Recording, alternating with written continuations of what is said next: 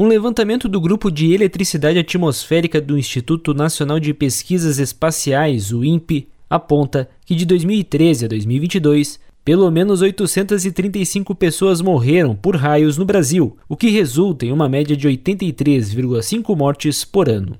Para o professor do Departamento de Engenharia Elétrica e coordenador do Centro de Pesquisa de Descargas Atmosféricas da Universidade Federal de Minas Gerais, em parceria com a Companhia Energética Mineira, Silvério Visacro, o número pode ser até subestimado. A gente tem que primeiro ver a qualidade dessa informação. Esses dados eles foram baseados nos registros em hospitais, em cartórios, etc., das mortes associadas a raio. Existe um número de morte grande em que a pessoa está ali, sofre do efeito do raio, falece e isso não é registrado. Então a expectativa é que o número de mortes seja bem superior, superior certamente a 100 e chegue talvez a 300. Esse número é elevado em relação relação aos parâmetros internacionais, sim, ele é muito elevado. Campeão mundial em incidência de raios, o Brasil tem cerca de 78 milhões de descargas todo ano, de acordo com o levantamento do INPE. Por essa razão, Visacro destaca os principais cuidados que a população deve tomar. Um raio, quando ele vai ocorrer, ele tem uma parte dele que sai lá da nuvem de tempestade, você tem uma sequência de descargas consecutivas no ar que vão materializando o que a gente chama um canal precursor, que é bom condutor, que vai descendo, evoluindo em direção à Terra. Entretanto, para que o raio ocorra, é necessário que surja também um canal a partir de um objeto na Terra. Então, o raio, ele sempre vai ocorrer para o ponto de maior destaque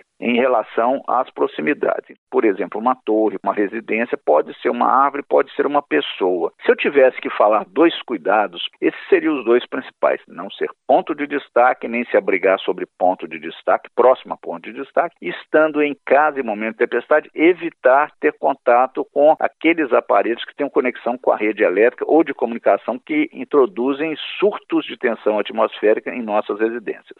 O número de mortes por raio no Brasil é cerca do dobro de óbitos na República Democrática do Congo e o triplo do número de mortes nos Estados Unidos, respectivamente, os dois países com mais raios depois do Brasil. A Agência Rádio Web. Produção e reportagem Alexandre Figueiredo. With the Lucky Land slots, you can get lucky just about anywhere.